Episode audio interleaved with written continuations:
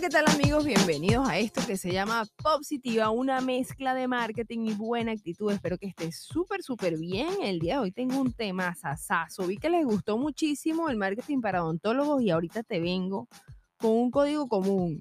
Un código común que te va a servir a ti, odontólogo, empresario, emprendedor, eh, hasta si eres carpintero, si vendes servicios, seguro, eres realtor, lo que sea que estés haciendo, préstame mucha atención porque esto, amigo, no se da todos los días. Ok, lo primero que quiero decirte es que hay, hay gente que se para en las mañanas y dice, ay, ¿qué, qué, qué hoy? O sea, no es que no hacen un contenido pensado, simplemente son más emocionales y todo lo que hacen es en función a que, bueno, yo creo que esto va a funcionar. Y bueno, eso es, contraproducente para la salud porque, bueno, porque pierdes tiempo. Entonces, esas, esos clics o esas um, interacciones que consigas no van a ser de calidad. Entonces, yo hoy, hoy, hoy, te voy a enseñar tres eso se llama pilares de contenido, pero ahorita no estamos para cosas demasiado profundas. Entonces yo solamente te voy a decir cómo es que tú tienes que planear tu estrategia de contenidos para las redes sociales y que eso funcione. Porque recuerden que las redes sociales es más, es más, te voy a ponerlo así dos platos. Las redes sociales no es un canal de venta directa. Es decir, no es un lugar como una avenida que, bueno, el único lugar donde venden, no sé, flores es el tuyo, entonces la gente obligado te tiene que comprar. En redes sociales es diferente. Hay demasiada gente vendiendo la misma cosa. Entonces, la única manera que te compren es que crees una comunidad y esa comunidad se crea con pilares fundamentales que te voy a revelar el día de hoy. No comas ansia que ya te voy a decir específicamente lo que necesitas para hacer contenido de valor. Porque la gente dice, no, que contenido de valor, que de valor.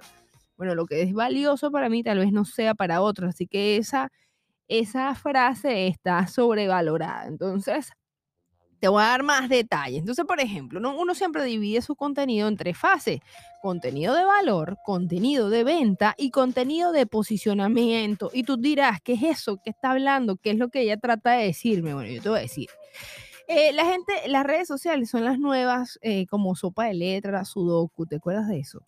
Eh, que hay como un, pasatiempo, es un pasatiempo. ¿Por qué? Porque allí la gente pasa mucho tiempo literalmente, sea para estudiar, sea para reírse, la mayoría para reírse está bien, el que esté libre de pecado que tire la primera piedra, yo no te voy a juzgar, pero definitivamente el tipo de contenido que puedes conseguir en redes sociales es contenido educativo, contenido creativo, contenido informativo, entretenido y motivacional.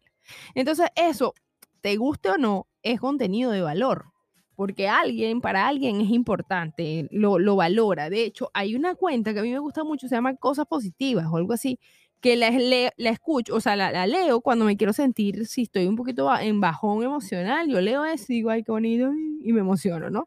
Y así le pasará al que se la pasa todo el día viendo memes, al que se la pasa eh, no sé, viendo, hay una cuenta demasiado graciosa, se llama Cosas de WhatsApp o algo así. Es demasiado bueno porque es cosa que nada más sucede en WhatsApp. Lo tienen que, lo, tienen que revisar porque hay cosas, screenshot, hay videos, hay de todo, es maravilloso.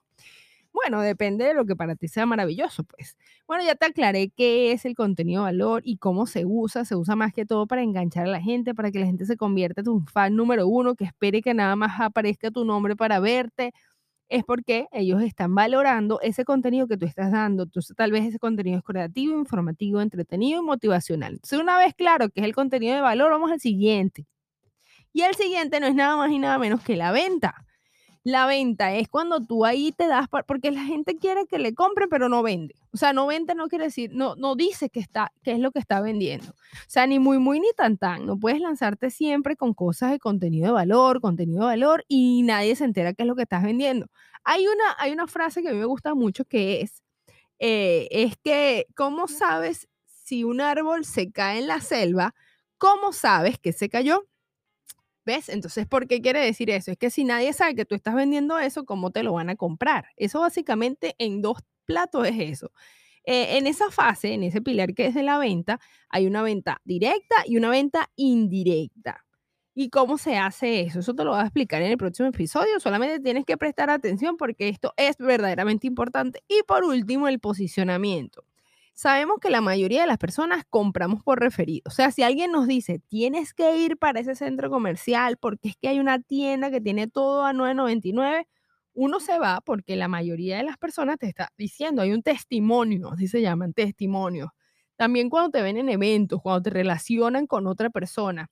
Eso es contenido de posicionamiento. Te posiciona como una persona. Ella es la que, yo no sé si han visto un reel que está muy viral que dice, mm, me encanta mi nombre, pero me fascina cuando me dicen, no sé, la que, la que trabaja con, por decirte una frase que la gente usa mucho. Este, también cuando van influencers, a mí no me gusta ya decirle influencer porque esa, esa palabra está demasiado trillada. No sé si tú opinas lo mismo que yo.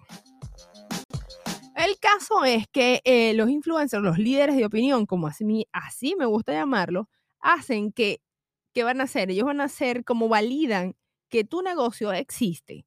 No importa si tiene mil, cinco mil, lo que sea el número de seguidores, lo importante es la comunidad que maneje. Y cuando él dice, este es el mejor, no sé, la mejor pizza de, de la avenida, la comunidad de esa persona migra hacia ser tuya. Entonces, este es un contenido de posicionamiento porque, bueno, eh, valida una persona con autoridad sobre tu producto o servicio. Espero que lo hayas entendido, equipo. Y si no, bueno, mis redes sociales es arroba positiva, una mezcla de marketing y buena actitud. Mi nombre es Maribel Vallejo. Espero que hayas disfrutado este episodio. No sé cómo lo voy a, le voy a llamar. No sé si llevarlo. Tú me disculpaste esa bla, bla, bla, ¿verdad? Sí. Ok, no sé si llamarlo. Eh, ¿Cómo crear contenido de valor? ¿Cómo le pongo? Bueno, te enterarás en el título. Bueno, esto fue Popsitivo, una mezcla de marketing y buena actitud. Espero que la hayas disfrutado todo y nos vemos pronto, ¿ok? Ok.